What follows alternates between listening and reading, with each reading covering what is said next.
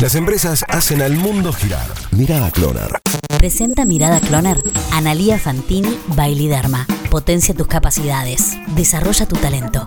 En las últimas horas hubo una reunión realmente importante en Córdoba entre las autoridades de Renault y las autoridades del gobierno provincial. ¿Cuál era el motivo? Lograr la habilitación o avanzar hacia el segundo turno de producción en la planta de Santa Isabel, tanto para los modelos de Renault como para los modelos de Nissan. La realidad indica de que esta cuestión excede al gobierno provincial y los cañones están apuntados al gobierno nacional. ¿Por qué? Porque la imposibilidad de aplicar este segundo turno ya mismo no tiene que ver con la pandemia del coronavirus, no tiene que ver con ningún tipo de restricción, sino que tiene que ver con la imposibilidad de importar los componentes para poder producir estos vehículos en la planta de Santa Isabel de Córdoba. Por ende, la negociación con el gobierno nacional está avanzando, según indican las autoridades de la marca francesa, ya que deben habilitar el ingreso, la importación de estos componentes, pero la otra problemática que tiene Renault tiene que ver con hacerse de los dólares desde aquí desde el país, con todo lo que implica esta complicación en la Argentina de hoy. La realidad da cuenta de que de avanzar en esta negociación con el gobierno nacional podrían sumarse mil nuevos puestos de trabajo, 500 de manera directa que estarían en la planta de Santa Isabel y otros 500 que serían de manera indirecta porque se habría una necesidad de las autopartistas para proveer de componentes locales a la marca francesa. Todo esto podría suceder a mediados de septiembre, una vez que terminen los procesos de selección y que estén aprobado el ingreso y la importación de todos estos componentes. Por el momento es solo un anuncio.